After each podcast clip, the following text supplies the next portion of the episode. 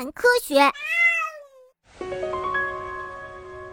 夏天在极地的海域生活时，雄性和雌性并不在一起生活。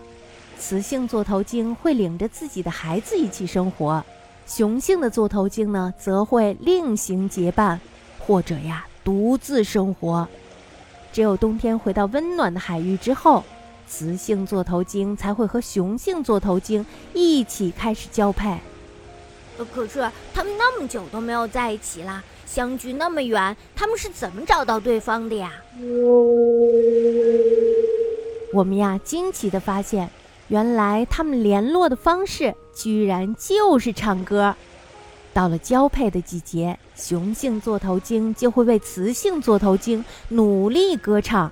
歌声呀，大约可以传播一百六十千米呢。哈哈，怎么样？是不是很嘹亮啊？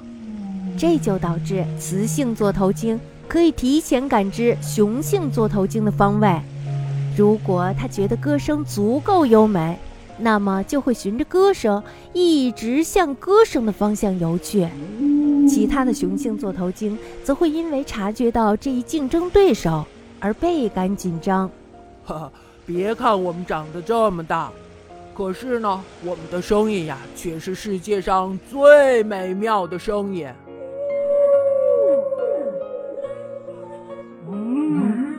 座头鲸被人们称作为发出世界上最美丽声音的鲸鱼。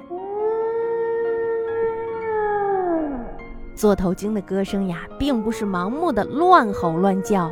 而是有一定的节奏，还有频率，听起来就好像是在哭泣，好像是呻吟，好像是呼噜，并且呀，一般会持续五到三十五分钟。在唱歌的时候，座头鲸可以连续唱上好几个小时，有时候呀，他们还会把副歌部分进行改动呢。对呀。看看，我们可是最天然的音乐家。因为传播的范围很广，因此呀，会有很多的雌性座头鲸会从对方的歌声中取长补短，然后呀模仿学习。没准儿在下一年，这首歌就会流行起来。当然啦，如果出现更优秀的作曲家，这首歌呀就会逐渐的落伍过时了。然后就会被淘汰呢。呵呵，竞争嘛，当然了就要被淘汰。可是我们也会不断的推陈出新的。